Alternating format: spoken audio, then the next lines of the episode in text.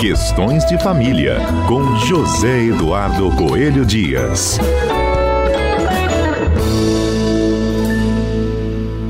Quem está conosco nesta manhã é o nosso comentarista José Eduardo Coelho Dias. Bom dia, Zedu.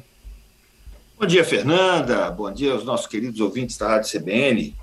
Zedu, você se lembra até quando se brincou, se divertiu como criança, como pré-adolescente, e só depois pensou em de fato namorar? A Fernanda tem tanto tempo que eu não lembro mais, não. A gente, a gente, vai, a gente vai chegando numa idade, fica difícil lembrar essas coisas. Mas eu, eu, eu me lembro, Fernanda, de uma história, me lembrei agora de uma história que minha mãe me contava, que ela era ainda menina, né, e tinha um namorado, é, e, e, ela criou na, na, chamada Ilha da Luz, lá em Cachoeira, a molecada ficava solta lá na ilha, e ela brincava com os meninos, com as meninas, enfim, com todo mundo ali. E aí, chegando uma determinada hora, a mãe dela, minha avó, dizia para ela: Eusa, ô Eusa, vai tomar o seu banho que está quase na hora do seu namorado chegar. Ou seja, ah. é, tinha aquela coisa da infância, não tinha responsabilidade, talvez não soubesse nem direito o que, que era um namoro, né? E precisava da minha avó lembrar ela que ela não podia receber o namorado igual um moleque, né? Não dava, não dava certo. Porque era muito criança para isso, né? Eu vejo muito. hoje assim uma antecipação dessa juventude, não só para o namoro de antigamente, até para a própria relação sexual entre casais. E assim, de acordo com a legislação brasileira, Edu, quem pratica, por exemplo, sexo né, entre menores ou um maior com o menor, isso não é estupro? Estupro de vulnerável. Está previsto ali no artigo 217 do nosso Código Penal, 217A. Estupro de vulnerável. O que, que diz a lei? A lei diz ter conjunção carnal ou praticar outro ato libidinoso com menor de 14 anos pena reclusão de 8 a 15 anos. Então, veja bem, a, a, não basta, o Fernanda, não é, não é que não baste, é, você não precisa sequer ter uma conjunção carnal. Basta que uhum. se pratique com esse menor o, o, de 14 anos um ato libidinoso para que você possa responder aí pelo crime né, de estupro de vulnerável que vai e pode pegar aí de, de 8 a 15 anos de reclusão que pode ser agravado dependendo da situação. Agora, tem um outro crime, Fernando, que, Fernanda, que, que, a gente precisa ficar bastante atento, que é o crime de corrupção de menores, que está lá no artigo 218. O que, que é o crime de corrupção de menores? Está lá no artigo 218 do Código Penal. Induzir alguém menor de 14 anos a satisfazer a lascívia de outrem. Hum. Então, note bem, é, é, ainda que não. Você não precisa praticar o ato com esse, com esse menor de 14 anos para, para praticar esse crime. Aliás, o ato, a conjunção sequer precisa ser praticada. Se você, de alguma forma, induziu é, a, a satisfação da lascívia de outro, você está praticando o crime de corrupção de menores. E aí, Fernando, a gente tem um problema. Bom, mas quem pratica crime é quem tem mais de 18 anos, né? Então, isso, isso é verdade.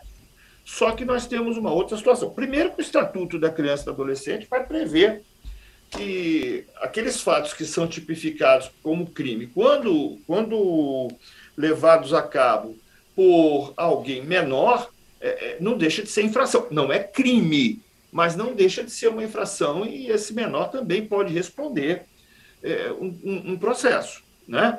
Porque, note bem, o, o que a gente precisa é salvaguardar os interesses, a dignidade e o respeito dessas crianças. Né? Fernanda, Como é que só. a gente explica isso para os nossos filhos, Edu?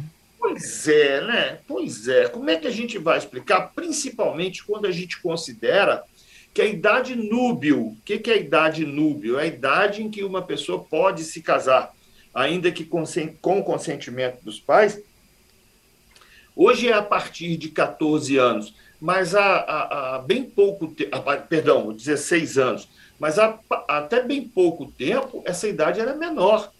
E se a gente for observar como era no tempo dos nossos avós, você vai ver que era muito comum um casamento com meninas de 12, 13, 14 anos e estava tudo bem. Estava tudo bem mesmo? Será que estava tudo bem? Será que essas crianças tinham condição de assumir as responsabilidades que assumiam? Parece que não, né, Fernanda? Tanto assim que a sociedade vem mudando, vem entendendo uma coisa óbvia, que criança é criança, adulto é adulto, e há coisas de crianças, coisas de adultos. Então, é, é, é, o tempo vai mudando. Não adianta querer fazer uma comparação com um padrão moral vigente há meio século, há um século. Nós temos que comparar com a situação atual. Aliás, comparar não, entender como está a situação atual. Inclusive em termos morais, né? porque hoje nós temos muito mais liberdade, liberalidade com relação a uma série de coisas que na época dos nossos avós não existiam. Então não adianta querer comparar. E aí muitos pais se sentem culpados. Poxa, mas eu é, tive uma relação com 16, como é que eu vou dizer para o meu filho que não pode, para minha filha que não pode? Ah, então não adianta se encher de culpa, tem que entender qual era o contexto dele, pai, mãe, e qual é o contexto atual. Né? Não é por fato de eventualmente você ter praticado algum tipo de ato, algum tipo de falha, ou algum tipo de situação que você considere que, pelo fato de você ter feito, aquilo vai ser bom para o seu filho. Não. É claro que a gente não pode agir com hipocrisia, porque as crianças, os adolescentes, eles sabem quando a gente está sendo autêntico e quando a gente está sendo hipócrita. E não adianta a gente imaginar que uma, que uma criança, que um adolescente nessa idade não vá ter desejos, né? O Freud, lá em 1800 e alguma coisa, assombrou o mundo quando ele revelou que as crianças tinham, sim, é, é, desejos. E se a gente não entendeu isso até hoje, a gente está no mau caminho. É preciso entender que o desejo está lá, que o desejo, inclusive de ordem sexual, está lá, mas é preciso, é muito necessário que a gente proteja os nossos filhos de situações que vão ser absolutamente desagradáveis para eles, tanto no aspecto moral quanto até físico e financeiro, Fernanda. Já pensou uma gravidez indesejada para uma criança? Sim. Então, é e aí a gente está falando de crianças e adolescentes, né? Porque se a gente seguir a risca aí o que prevê o estatuto, esse tipo de coisa não pode acontecer antes dos 18. Não pode, não pode, não deveria poder, né? Mas você vai negar que essas crianças sentem atração, que esses adolescentes Sim. sentem?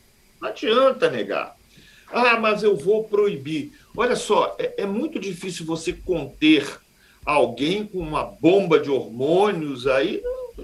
acho que não dá para a gente acreditar que uma simples proibição vai ser o suficiente. Claro que em alguns casos, sim mas a atenção, o cuidado, a conversa franca. A gente sempre, lá com os nossos meninos, Fernando, a gente conversa muito, principalmente mostrando a eles um, detalhezinho que, que é, é, é, muito importante, mas que passa despercebido por grande parte dos pais e mães.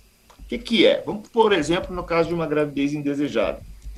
A mulher é fértil uma vez por mês. O homem é fértil todos os dias da vida dele, como regra.